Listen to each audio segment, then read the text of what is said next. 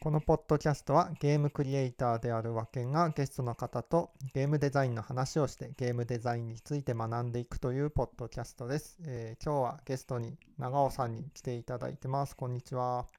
こんにちは。よろしくお願いしよまろす。しくお願いします。えっ、と、さっき話してたら、えっ、と、カルト・オブ・ラム以来、そしてカルト・オブ・ラム1年前ぐらいじゃないかなそうってでいすう。ね。はい。 はい。ご無沙汰しておりまごす。無沙汰してます。はい。で、今日は何の話をしようかというと、まあ、ちょうど僕がマリオワンダーをやったところだったので、 長尾さんにもマリオワンダーやってちょうだいと頼んで、 それの話をしようっていう感じですね。はい。はい。ちょうどあの、任天堂のゲームを2本買えるチケットが1枚余ってたんで、おー、よかった。買いましたうんはい。どうでしたあの、ざっくりとした感想からじゃあ。そうですね。いや、正直、あの、うん買う予定はなくて、うんうん。マリオ RPG を買おうかしらと。うん、 はい。はい。まあでも、ね、せっかくお声掛けいただいたし、うん。マリオだし、リやるかと思って。久しぶりにマリオやったんですけど、はいやっぱりね、めちゃくちゃ面白いですね。ああ、よかった。はい。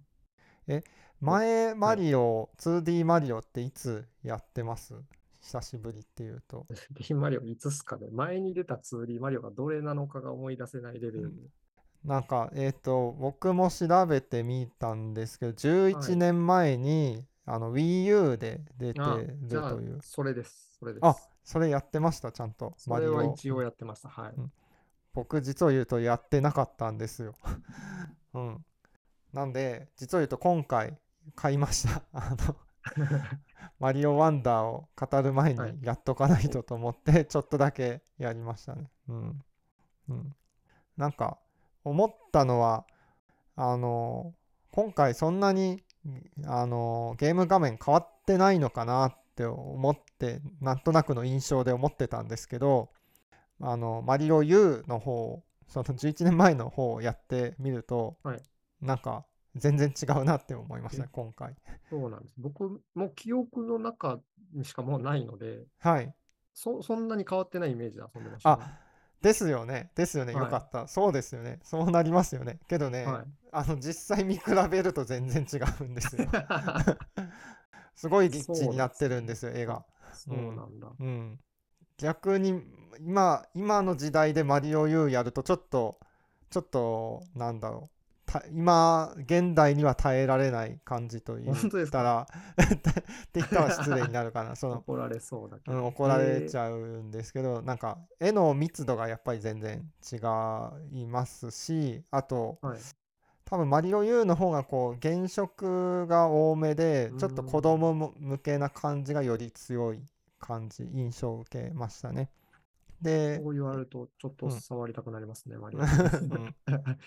結構違いますね。でワンダーはやっぱり、うん、今風な見た目っていう印象を受けましたね。まあ原色多いもののなんか色のグラデーションとかなんかそのちょっとなんだろう昔よりはサイド落とし気味なんじゃないかなという気もしましたし、うん、やっぱ色、うん、なんていうかなやっぱり絵の密度がやっぱり違うし、うん、質感とかも多分あのフィジカリーベースドレンダリングうん PBR してるんじゃないかとは思うんですけど質感とかはね、絶対に、あの、うんハードが進んだのに良くなってるのかなと思いますけど、うんそんなにでも、そうか、絵作りにそんなに差が出るんですね。ちょっとうでんは見いてみたいと思います。後で見てみてください。はいい。という感じがしましたね。えっ、と、他、そうだな。何から話します いや、本当に僕も考えたんですけど、はいもうトータルに、本当に完成度が高いというか、うん。マジで隙のない、はいはい。そこかしこがよくできてる感じで、はいはい何を喋ろうかなってのは正あ直結構難しかったんですけど、はい。でもやっぱりあれじゃないですか、今回の一番の売りは、あの、うんワンダああ、そうですね。はいー、ワはい、ンダーフラワーの筋肉。はい。あれ何なんですかうん。 うんあれ何なんいや、ですか最初本当その、うんうん民大かなんかでその発表された時に、はい。まあ、映像を見て、うん。土管が動いてたじゃないですか。うん。ああ、そんな仕掛けがあるんだぐらいにしか正直思ってなかったんですうよ。まあん。それなんかちょっと変わったことをするのねぐらいのつもりはで遊んで、まあ確かに最初のステージは、あうあ、んこれ見たやつだ、みたいな感じだったんですけど、はい。 4ステージ、5ステージ遊んでいったぐらいから、はい。おやと、これはちょっとおかしいぞ、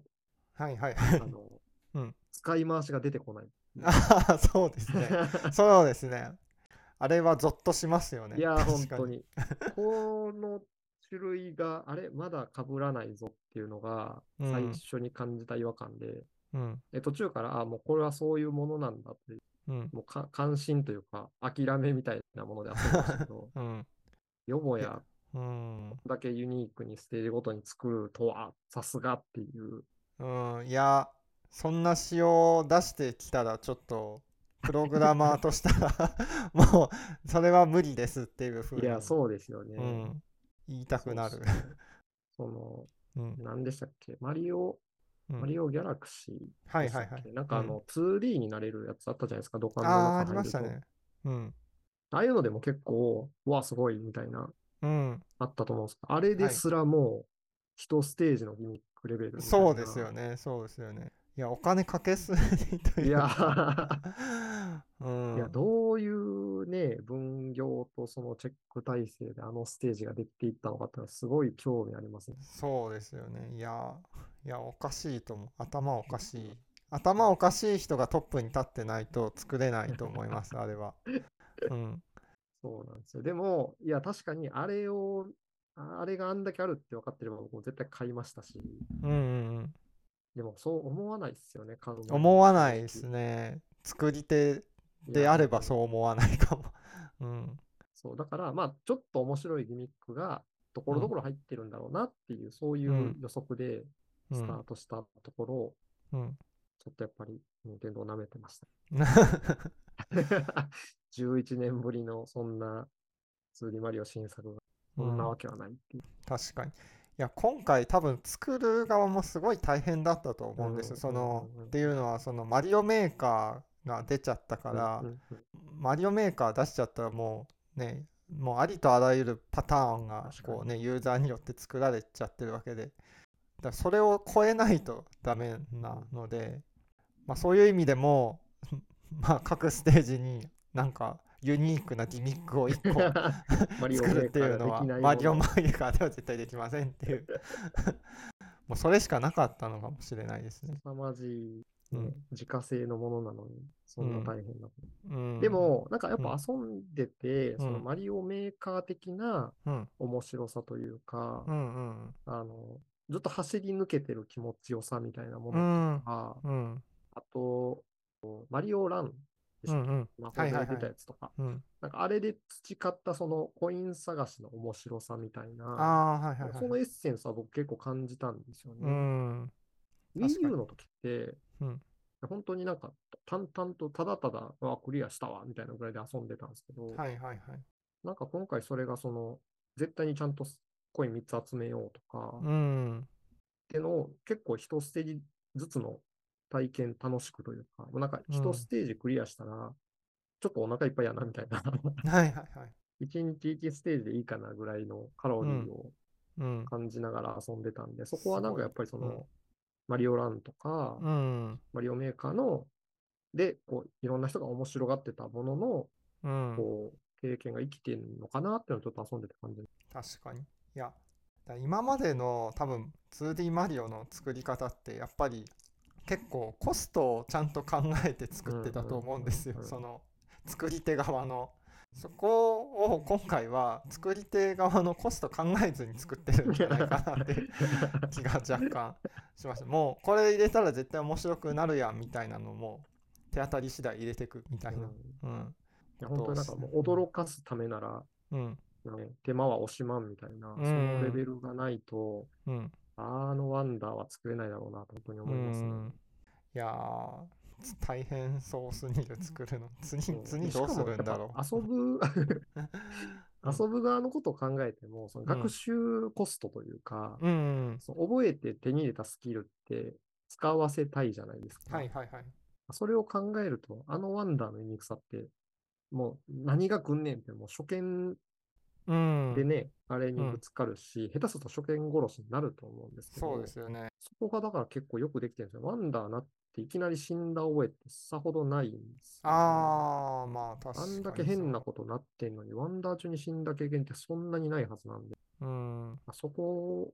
がすごいですよね。その難しくなくても面白いとか、あ全然変なことが起きてんのに死にはしない。まあなんか意図的にね、殺さないように作ってるとこもあったんですけど、あ、うん。それがちょっと今、振り返ってみてきましたけど、確かにそう。そういうところの完成度の高さがやっぱあるのかな。ワンダー部分は難易度緩くなってるのかもしれない。なんか決してこのゲーム、その前編簡単ってわけではなくてうん、その難しいとこ難しいのあるんですけど、なんかそそうですねこの切り分けというか、住み分けというかがきっちりしてるっていう感じがします。あとあの、うマッん。プがうん。一部、ルートじゃない自由移動が入ったじゃないですか。はいはい、そうですね。あれも多分そういうところなんだろうなと思ってうーん、そうまですすね。よね。その難易度高いところを避けられるようなステージ構成になってるっていうう。ん、あれはなんか目から鱗というかなぜうん今までそうでなかったのかという。そうですよ ね。そうそう。多分そのマルチプレイでこう助け合えるみたいなところとかとセットで、うんその、なんか楽しくうん難易度を下げるみたいな、そうんのイージーモードとかではない、うんあの、た楽しさ、簡単で楽しいところ、いつかまあ挑戦してねみたいな、うんそういうデザインが、うんなんかね、そういうモードとかじゃなくて、ああいうマップの機能として現れてくるところも、うんさすがだなと思いまだす。よね、あの、うん普通普通っていうか、まあ、今までのクラシックなその 2D マリオだとコースがあって、まあ、一本道とかになりがちででそこでその中で結構その多分浮き沈み作ってたと思うんですねその難しいステージがあって簡単なステージがあってみたいなこう階段状を作ってたと思うんですけど、今回はもうそれをもうユーザーに任せることができるっていう、任せちゃってるっていう自分でちょっと疲れたから休みたいなっていう時にはなんか簡単そうなところに行くとか謎解きステージとかそのはいはいはいチャそうですチャレンね。ジスステージみたいなのとかがあったりとかしてちょっと単発でなんかサクッと短い時間でできるようなステージがこうポツポツとこうあったりしますしでさらによくできてるなと思ったのがその最初隠れててそのステージをクリアした後にポンってこうその簡単なステージが出たりとかしててだから自然とそこになんか強制じゃなくてあうのんそこ行くときいいですよみたいな感じでちょっと出してあげてるっていうのがすごいよくできてるなと思いましたね。こうちょうどいいタイミングで、あうんったかいお茶出してくれるみたいなああそうそうそんなおも感てじなしの、 おもてなしのお心がもて。なしのゲームデザインですよね。うん あれは素晴らしいですうね。ん、う最です初そねの、うんそう、マリオワンダーでっうんて言ってもらって、はいあ全然見てなかったわって、あの、ホームページ見に行って、はいどんなゲームなんかなって見て、僕一番最初におってなったのがそのマップでしたね。マップがああはい順番じゃなくてもいいって書いてあうる。んうんああ、こんな単純なことだけど、確かに今までやってなかったなっていう。うんいやーもっと早くに知りたかったです僕はそれをそっていうのは自分のゲームにそれを入れたかったです確かにそうですね。ステージってやっぱ順番うんで、言ってそのなんかね、二分岐とかみたいな、そういう実装しちゃいうますよねん。そうですねそこに自由移動が入る。で、しかもそれがね、なんか、ちょうどよく操作できるじゃないですか。あれもその、何気なく作ってますけど、うんそのスティックで自由移動から吸い込まれるように、つるっとあの、ルートに入れる感じとか。うん確かあにれ、実はすげえ手間かかりそうなことをあさらってて、誰も気にも留めないけど、あのは切いりはい替え、実はすげえみたいな。ー確かにやけど任天堂ってそこすごいいやー、ですよね。すそ好うきそう好きそっうて。いうかそ のあの多分そういうのをプログラムするのが好きな人が結構 多いいやそれがやっぱす強いっすよね。うんそういうところやっぱおろそかになったりとか、そもそも気づけない人とかもいる中で、うん あれが、いやすごいな、僕何回も往復しましたもん。わかわかります。いいなんかこ、れつるっという気持ちよそうなさ。んですよ。そうそうそううんあれ素晴らしいですね。うん。いやー、うん。任天堂の、特にマリオはね、昔から触ってるだけで楽しいっていうのね、すごいありますよね。うん。今回、あとは、そのなんか気づきづらいところでよくできてたなったのが、はい。あの、ワールドマップはい。の形状、ああ、はいはいはいあはの真ん中にクッパ城があって、い。ななるほぐるど。って回っていくって、あの構造、すごいいいなと思いました。はいはいはい。それを、その心は。あのまあ、ワールド1終わって、なんかあの、真ん中のね、海のうんうんとこに出て、うんで、ど真ん中にクッパ城があるけど、まだ入れないよっていうので、ぐるって回っていくっていうのが、うんあの、あれですね、ドラクエ1の竜王の城見えてるとことああなるほどなるほどそっかいやドラクエ1の時からある基 本が、海の向こうにうん、魔王の城っていう、うんなんかそ常れをにこゴールを意識できるってう、やっぱね、その端から端まで行って戻ってくるって、マリオ、まあもともとね、ワールドマップってあんまりうん繋がってはなかったですけど、うん結構遠くまで出かけていく感じの構造だったのが、うんこの感じでコンパクトに収まりながら、しかもうね、んちょっとこう、合間合間にその海のステージを挟みながらまた行ってとかっていう、うんまあ、そこもこう、一本道じゃないデザインをしながら、しかも常にそのクッパ城が見えてる、さりげなくよくでき てる。そうですねよかったですいやーただ細かいところを言うと個人的にはそのあのマップあのシームレスに移動したかったなっていうのはあるワールド感をワールド感を出し贅沢を言うとて。はいはい。いやすごい難しいとは思うんですけそどうですね。うんうん確かにマリオ U がね、前のやつはね、そう、確か。うん。頑張ればできそうだけど。うん。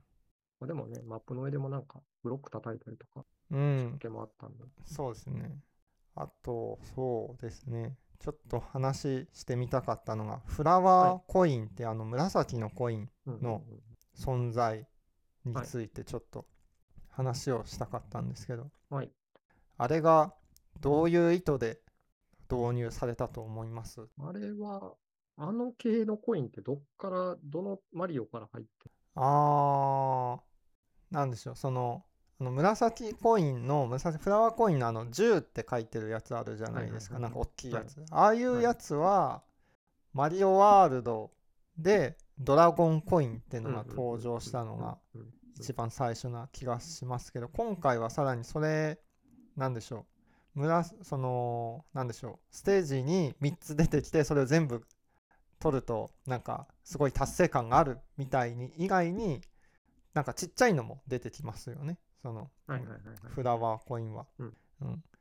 だからなんかさらに新たなこう効果というか新たなゲームデザイン的な要素が増えているなという気がしたんですねでそれはいフラワーコインを使ってなんかアイテムを変えたりとかするっていうそのしえっ、とワンダーシードを買ったりもできるし、はいなんかバッジを変えたりもするっていうか、うん、まあ、でもそれは単純にあれじゃないですか。その、一番の目的は、その、でっかいフラワーコインうん、の、その、コンプ要素というか、はいはいはい普通にその、最低限のクリアじゃなくって、もっとううまんくプレイすると、こういうのがあるよって、その、ステージうんのリプレイ性を上げるってところが一番はいはいなはいのかな。もう結構なんか前からあったようなイメージで遊んでたんですけあど、マリオランはあれはい集めるゲームだったと思うんですよ。はいはいはい確かに確か。そそのれ以前って、あはのいコインなかったんですか、全く。マリオ U は、マリオ U はスターコインですかね。うんうん、スターを集める。はい、や、それってそなのんステかージに限られた感じなんですスかテステージにかに、その、各ステージに3つスターコインがあってみたいな感じ。だから、まあ、それ同はじっちゃ同じなんですけど、まあ、個人的に新しいのは、その、あのーでっかいフラワーコインのコンプ要素以外に、ちっちそゃいの頃小さいのが出てきているっていはいはいうはいのが、うん。すごい自分的にはおこれは新しいって思ったところでっていうので思ったのがその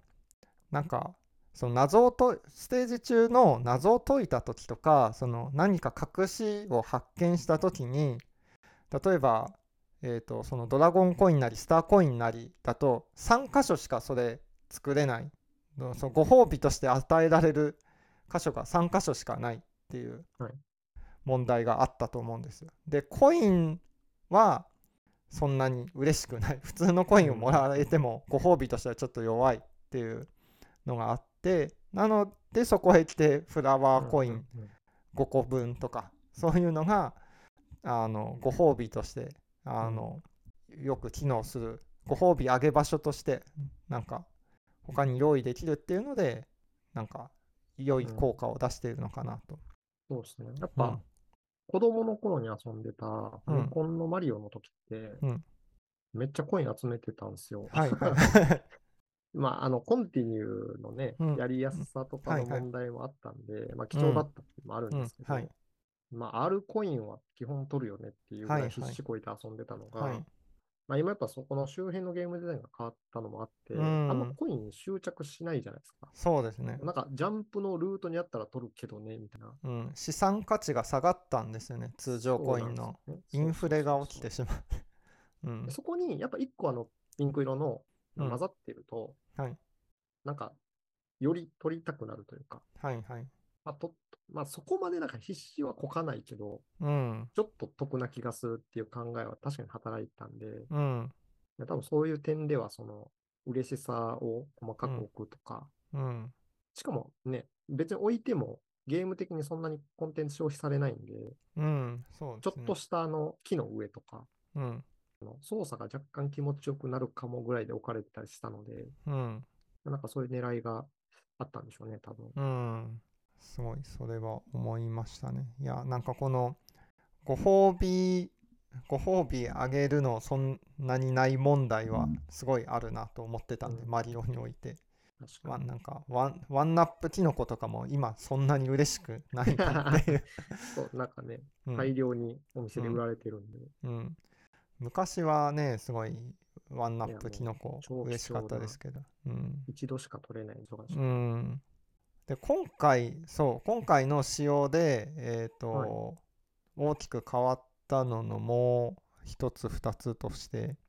えっ、と前どうだかだかないや多分あったなあのタイムとスコアがうんうんうんなくなったと思うんですよ、うん今回から、うんはいうん、やっぱりななくてよかったなってそう思いでますしねた。いや、うん思いました。タイムは、うんタイムっていらねえんだなっていうのをうん改めて思いましたね。 うんそこも多分そのうん時代うんとか、そうのんプレイヤーが求めてる価値づけとか、まあ別のところの、多分そうのんステージがたくさんあるとうか、ん進捗感が別であるからっていうのはあるんでしょうけど、うんまあそういうとこでそのゲームにおける価値づけみたいなのが、うん明確にやっぱ変わってるんだって改めて感じますね。うんでそれをなんかひ引きずられて置いとかないところがやっぱすごいなと思います。うんちゃんといらないものはいらないで、うんアップデートして仕分けしちゃうってところが、うん、確かあ素晴らしいなと思いに。うましん、あと、今回ちょっと思ったのが、そのマリオのライフっているのかなってちょっとた。思いましたね。うん。うんもしかしたら次のマリオぐらいでなくなってる可能 性。かもしれないですね。うん、今回、確かにライフはほとんど減らないと、むしろうん、増えていく一方だったんで、うん、通常ステージみたいなのを遊んでる分には、うん、おそらくいらないと思うんですけど、うん。ただ、あの、和源さんどこ、どこまでやりました僕一応クリアしましたね。はいあのコンプはしてないですけど。スペシャルワールド来ました。あ、スペシャルは、えっ、と、何ステージあるのかなスペシャルは半分ぐらいやりましたね。うん、あのスペシャルステージのうん一部が異常なまでの難しさを誇ってて、ありますね。うんはいそこで僕、マリオを百何十体溶かしたんで、 なるほど。そそのたこめに、関しては、うん、確かにライフが、ライフないとうん。逆になんかやめづらいというか、ああー、はいはい。ワンプレイのなんか意味合いが全くなくなっちゃいそうで、うん。なるほど60機あったマリオが20とかになってくると、ちょっとやっぱ焦ったりとか、はいはいはい。 10機失うと、うんなんかめっちゃ減ってるやんっつってやる気なくなったりとかっていう、なんかその感情の動きもうん。やめ時だったりするのかなって気がするんですけなるほど、無限だとそこの感情がうん。ちょっとどうなるのかっていうのは気になりますね。ああ、確かに。うん。そんなステージあとやっぱなくなると、どうかななくなると本当にそのコインの はい。行き先問題がまた確かに。再燃し確かそうになんで。。そうですね。コインマリオのと残機はワンナップキノコの価値がなくなってしまいそうでうん僕今回、だから一回ゼロになったんですよ、マリオが。ああ、そうなんです。どうなるんですゼかロにあなれ、ったゼかロらになると。はあの、なんかフラワーコインがい。はい。 30個くらい減らされて、はい。で、なんかあの、ついてきてる、あの、お花の王子が、はい。なんかこれで頑張ってくださいって言って、キノコ5個ぐらいくれて、5期復活しましたけど、ああ、なるほど。そういうケースまあ多分コインなくても復活はしてくれるんでしょうけど、はいちょっとしたペナルティと、なんかリカバーみたいな感じになってあましあ。まあ、まあけど実質そうなるともう無限、まあ無限みたいな、ですねはいもんですけど、でもまあ、それが数値がないのと、うんどの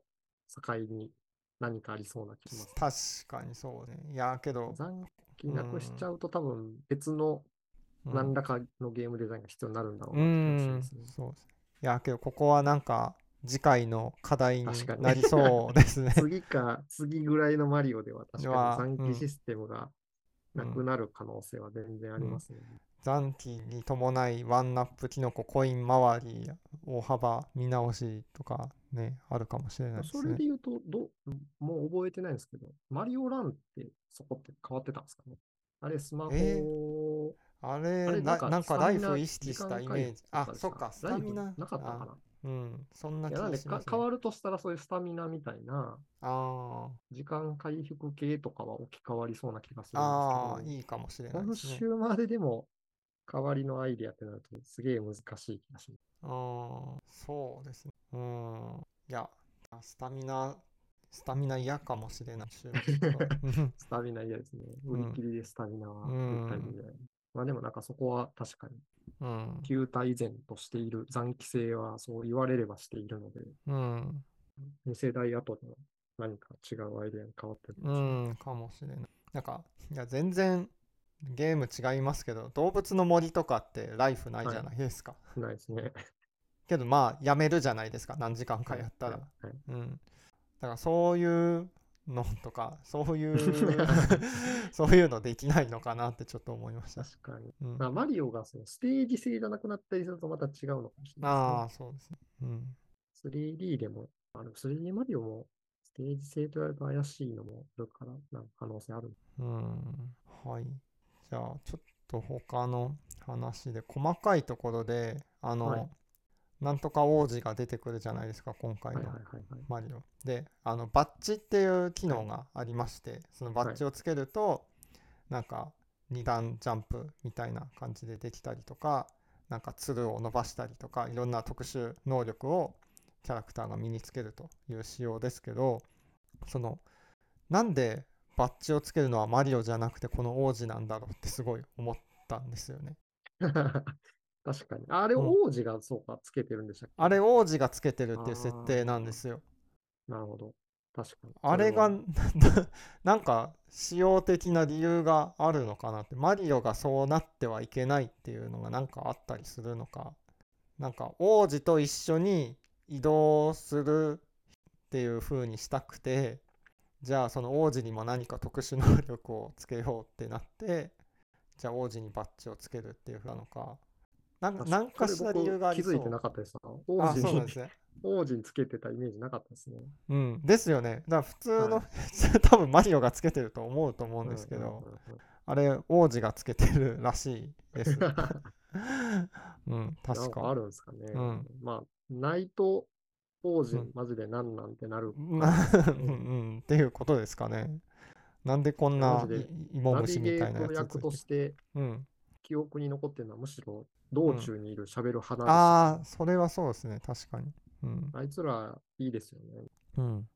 ヒントを出してくれるじゃないですか。はいはいはいはい。出してくれあまのす。うん隠しアイテムとかも、うん。なんか、どうやって行くんだろうとかみたいな謎の一言を言ってる。うん。うん。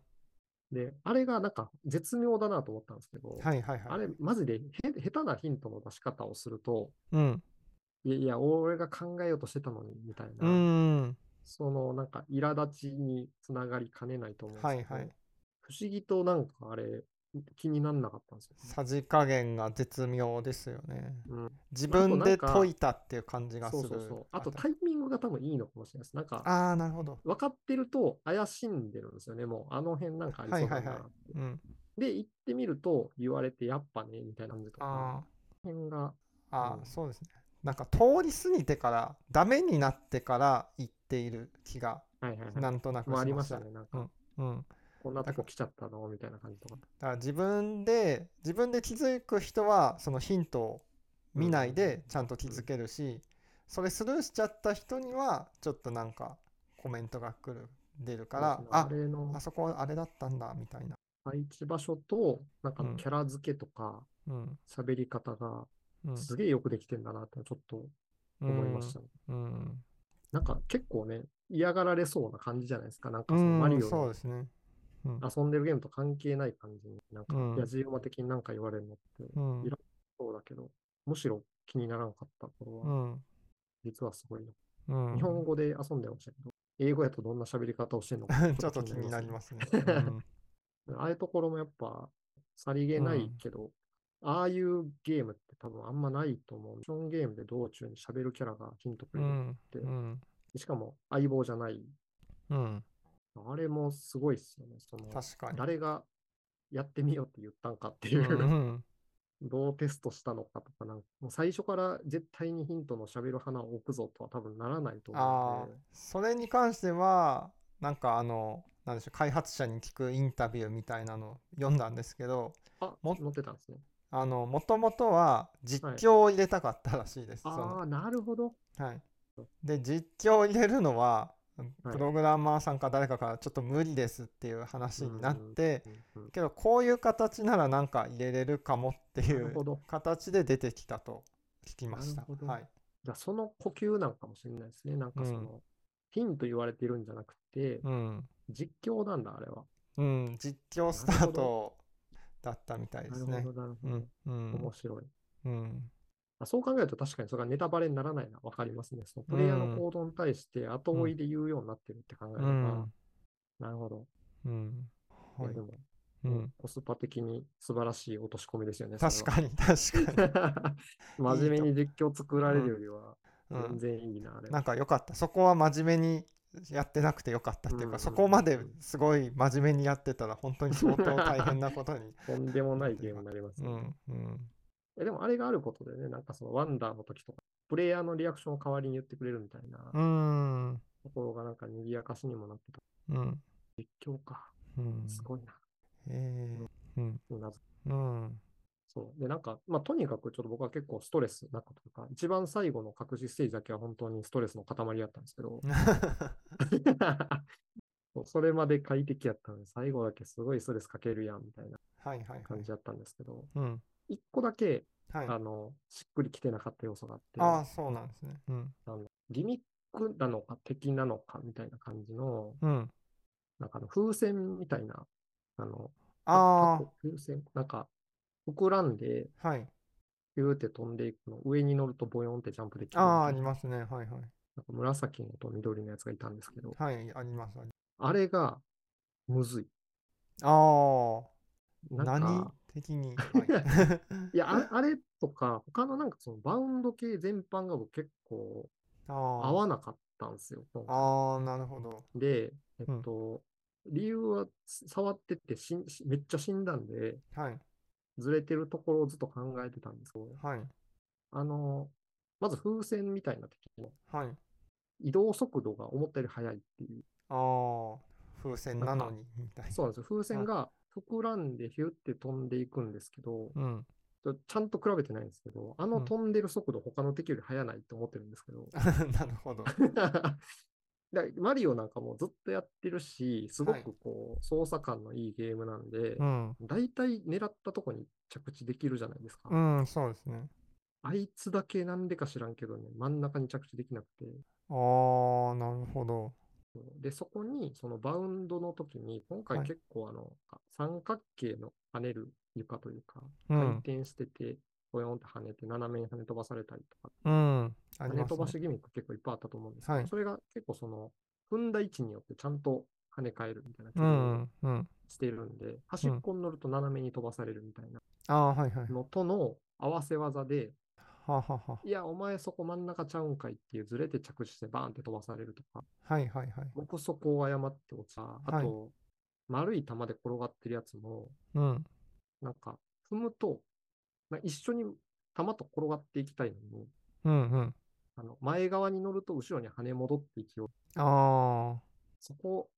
まあ確かにギミック的にはその方が他でも使い入れが出るんですけど、あ、うん。結構そのなんか、ボヨンと跳ねる系のところで、思った通りのアクションができなくて、 うん。もう跳ね物担当の人と気が合わないのか、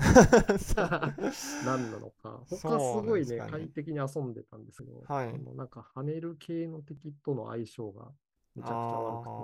ああなるほど。いや、あるかもな。うん。風船のやつがね、特にふ膨らんで飛び出してくるの。はい。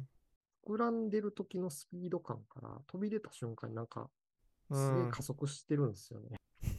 お前そんな速さで飛ぶのみたいな感じのあー裏切りが結構あって、マリオってやっぱそこのなんか通じ合う感じというか、はいそうはそういその感じみたいなう気持ん、ちいいってのは結構多い中で、今回やつとは最後まで分かり合えな かった。その担当の、もしかしたら、どちらかというと、そのあたりのさじ加減って、プログラマーとかで決まってきたりとかしそうな気がするんはいはで。いはいうん。いや、そうまあ、細かく指定するプランナーさんだったらね、はいあのうん言うとは思うんですけど、割となんかいい感じにやっといてで任せるパターンとかありがちなんで それが、アクションゲームのそれがプログラマー任せになるところがすごいですよね、カルチャーとして。カルチャーとして確なかかに、なか、うなんかなか難しい。うん、結構いや自分も実を言うと 2D マリオ作ってた時があって、はいプログラマーだった時があるんですけど、Wii のマリオで結構僕勝手に やって ました勝手に動いきや、をそ作れってましたね、でできるならね、うんすごいいいですよね、それは。うん触るのこれが早い人うんが触った方が早いし、うん、これで気持ちいいと思うんですけどどうでしょう感じで、うん、えでもそういう体制ないと、あのボリュームは作れないなって、ああ確かにそううですね、一個一個チェックしてやり直してとかいやなん本か当に企画が仕様を書いて、プログラマーに見せて、うん作って、うチェッんクして、では、うん、もう、途方もないことになる。これとこれとこれをパラメーターに出しといてっていやこのパラメーターも必要だったわみたいなのとかでまして、それをそのね、うんディレクターとかからオーダーがあって作ってチェックしてとかって、そういうその、うん落として戻してっていうフローでは、絶対に作れないうん規模とクオリティだと思うんで、うんそこはもうやっぱ積み上げてきたカルチャーの違い確かにをそうでもすうねまざまざと感じましたね。うん一、人二人天才がいたところでどうなるもんでもないっていう。確かに。にそういう意味でで、マジで語りづらいゲームですね。その すねああ確かにそうです数人の天才がすごいいいアイデアを思いついて、うんそれがビシッとハマって、このゲームすごいってやつは、そこをフォーカスして喋れるんですけど、うん本当に、これはそういうゲームじゃねえなの、すごいやりながら思ったんで、うん 何喋ろうかなと思って。そういうやっぱ文化文化を作り上げたのがすごい。う すん、ごい。うん、はい。あれなんかそういう企業カルチャーみたいなのって、もう任天堂とうん、今だとどうなんですかね、フロムソフトウェアとかうん、あるとは思いまゲすームのね。中身に関しての。うん、いや僕再現とかもあるんじゃないかなって思っってるんです。ササイバーエージェント再現っはていはいはい結構なんかなんでしょう面白いゲームってコンスタントに出してると思うんですよ。だからなんかノウハウというか文化というかあるのかもなという。うん。はい。大大事ですよね、そう積み重ね。一、本いきなりうまく作れるわけじゃないからうーん。カルチャーとはい、人はとい。育てていくっていうう。 ん。 いや最近なんか思うんですけど僕その、はい面白いゲーム作るよりなんかいいチームを作る方が簡単なんじゃないかなっていう気がして て、うん、なんかいいチーム作ったら面白いゲームができるはずだからなんかうん面白い作る面白いゲーム作ろうって頑張るよりかいいチームを作るっていう方を頑張った方がうん結果的に面白いゲーム作るの早いんじゃないかなってなんとなく、すごい、その、 うん、 成熟した意見じゃないですか。そうですか ねそうなんですかね、うでんなんかゲーム作りはもうだいぶ一周したぞみたいな 出てくる発言な気がするいやでもそれははい、そうですよねやっぱり、あの、ね誰かがすごいいいアイデアを思いついて頑張って作ろうとしてて、うんそれが伝わらなかったりとかうん作れるチームというか環境がないとね、実現もできない、そこがだからゲームのなんかおもろいとこだし難しいとこですよね、そうのんアイデアを思いついたけどだからといって必ず成功するもんでもないそうですね面白く作れるかどうかはまた別の話。うんそこでやっぱり、任天堂は、そのうん選択肢が広いというか、うんさっきのそのワンダーみたいな、あんな力技も選択肢に入ってくるっていうところが、すごいですよすごいですよね。いや、うんワンダー、あの、いや、これもうどこまでネタバレ OK なのかわかんないですけど、あの、はいもう最後の流れ、はいラストのクッパ戦からエンディングの流れが、はいもショーケースみたいなもんじゃない ですか。技術力うんの。確かに確かに。おお、正気かと。これ、マジそんな風に作られてるのって僕ちょっと震えましたね。その、一点一点オーダーメイドもすげえなと思ったの、うん。そのオーダーメイドの数々、この流れで動作するんだっていうああ、はいはいはいはいはい。衝撃を覚えました。え、これをしかもそんなエンディングで使っちゃっていいのみたいな。 そうですね。壮大なネタバレになってしまいましたが、いや、う、うんちょっと確かに。ちゃんとね、どこででもつく使えるような感じで作ってるっていうことですよね、プログラムが。うん、いや、あれ、あれはえぐくないですかその一本一本のコストもビビったんですけど、うん、あの仕組みがシームレスに動いて何よりもうショックでんし。た。なんかゲーム中は、あの、ワンダーフラワー撮った時の演出あるじゃないですか。はいはいはい。あそこでなんか切り替えてんのかなみたいな、あそういう見方をしてたんですあ、けど、はいはいはい。めっちゃシームレスに動き変わるやんっていう。うん。やけどなんかやってる時にあもうこれどこででも使えるように作ってるんだなっていう気はなんとなくしました ね。うん、あれですかあれ多分じゃないとちょっ見まあのステージエディットがしづらいっていうのが。まあまあ確かうんにそれはしたねうんうん確かにそうですね。ステージ中も普通のところの上で、ちょっとうんね地形とかは変わるけど、うんやってますもんね。うんこのワンダー別のこのステージで使いたいとかそういうのもうんなんかうん作ってる最中に出たりすると思うんですね、そういううん時にこうすぐに切り替えられるように作っておこうっていう風になるときっとああいうこともできるようになる と、うん、いや、でも、いや、僕もそう思ってたんですけど、あまりにも流用が少ないもんだから。確かにそうですね い確や、かあにんそうなです作りしたら、流用しろよって思うぐらい、うんすごい贅沢というか、もったいないとか、すごいなと思います。うんこの最後にちょっと震え上がりましたね。うんマジかよ。うんそういう意味でも、本当にマリオワンダーのワンダーさんは、本当買ってやってクリアしないと100%わからないっていう。 なるほどぜひ皆すさごんいゲーもム買っでてす 別に任天堂からお金はもらってないですけど、はいいや、でもあれは、いや、でもなんか難しいですよね。あれが教科書になるかと言われると、うーん、レベル高すぎてそうですね。どこあれを参考にするねんっていう少なくともインディーゲーム開発者とかは見習ってはいけない気 も。うん、そういや、多分 UI とかも本当にね、すごい、もうな何がすごいかっていう言われんぐらいに、ただただ、うん、もう、無難にとかって言うとおかしいんです。うん、そつなくという、ストレスめちゃフくリちゃちゃーんなとして感るじ。し。いやあの、今日そう、ちょっと話したかったのが、その、はいインタビューのところで、その、通常、その、こういうアクションゲーム作るときに、今までのマリオって、その、えっと最初に、なんかギ、そのギミックの紹介があり、その次に、、うんうんそのなんかそれ普通に使うところがあり最後に応用があってみたいはいはいはないその3段階のをこうステージ中に作るようにしましょうみたいなうんので作ってきたんですけれども今回はもうそういうのなしにしてなんか面白いギミックがあったらもうどんどん入れていこうっていううん感じで作ったらしいんですけどなんかそうんなっているのを感じましたかっていうのとなんかそれなんかその変化によってどういう変化が生まれたんだろうかって話をちょっとしてみたかったんですけでどもそう言われると確かに、あんまり、てか、うんワワンダーのインパクトが強すぎて、うーん平場のそのステージの変化系みたいなのはう、んあんまり感じなかったかもしれないですね。でうも、んまあ、それは多多分分そう作られてないからなのか。うん多分そうだと思うんです今までのマリオって多分だからその基礎通常応用みたいなのがあるのってそれによってこうプレイヤーがそのちゃんと順当にこうスキルアップできてうまいことプレイできたやったー楽しいのを楽しませていたのが、うんうんもう今回って多分なんだろうなテーマパークみたいな感じなんじゃないかなと、なんかなんか面白いことがいっぱいうんここで起きるみたいな感じのところが目指されている場所でなのでまあなんでしょう許されるというか、うん、そういう風な楽しみ方ができるように作られているのかな。そういう意味で、あの、ワンダーっていうのは、すごい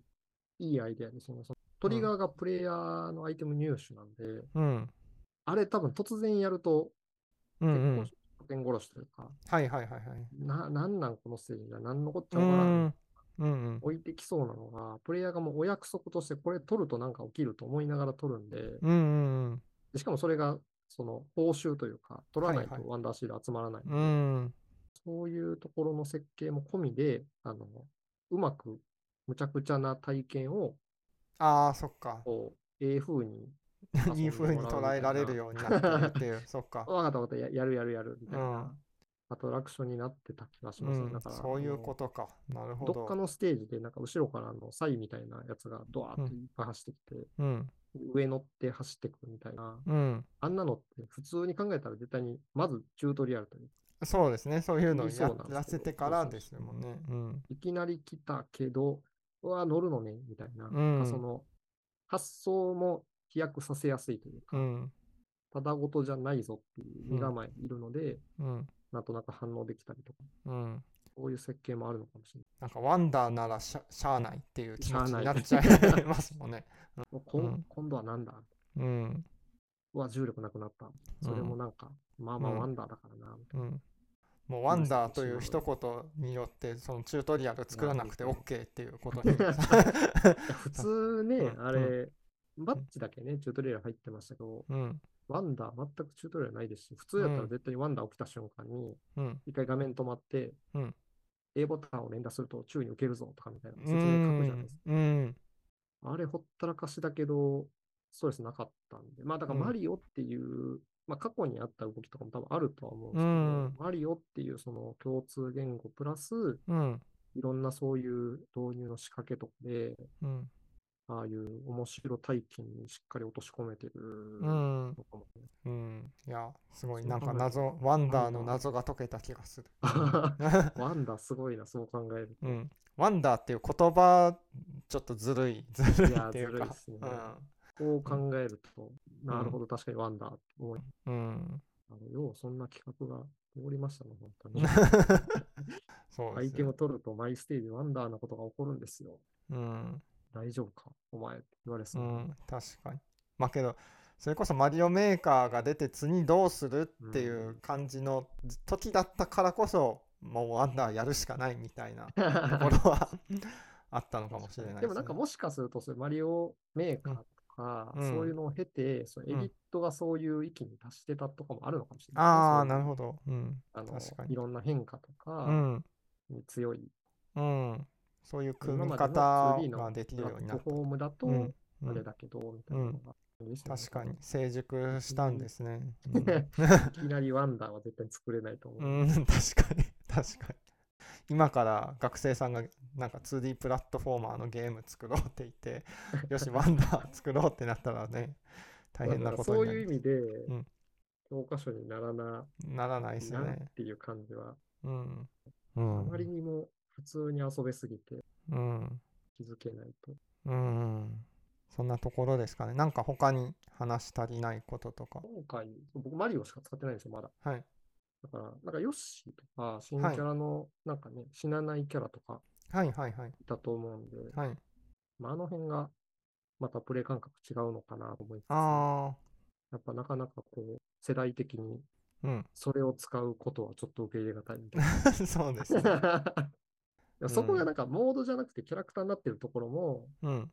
強みだなと思いうます。ん、そう。あのー一緒に、その、こうんうん今日、その、ちょっと妻と、あの、はい2人プレイやってみようかなと思ってやってみたんですけど、その時に、やっぱり、あありがたかったですね。ヨッシーとかは、うんうんあの、死なない感じなんで。うん。うん。いろんなことに越してうん、キャラクターのね、今まで培ったキャラクター性を生かしながら、うん。あんまりこう、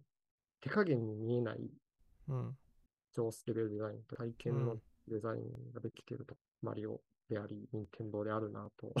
うん。 思いますね。ああと一つちょっと話したかったのがその、はいフラワーコインが結構はい僕余ってしまったんですけど、ああ。そんなことなかったですかえっとね、最後でも、ちょうどクリアしたぐらいで、うんあの、何でしたっけバッバッジじゃなくて、ステージ上に置けるはいああなんでしょうあれ看板みたいなや つはい看板みたいなやはいつを集めきりましたね。ああそうなんですねジャスなんトぐらいで、たはだい、その後そのスペシャルワールドに行って、かはいマリオを溶かして、はい一瞬足りなくなったんですよ。ああ、なるほど。やばいはい残機がないし、恋もないみたいな。はいはい。でも、なんか、クリア後に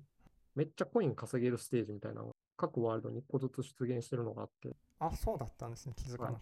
それ行くと、うんちょうどなんか、キノコが99個買える、ジャップキノコが、た。うーん。ぐらい集まって、なるほど。やばい、ぴったり計算されてるって言ってああ。 ます。いや、僕があの看板を買いたいっていうモチベーションが上がらなかったので、あーまあ確かに、それは正直ね、なんうかん一応うん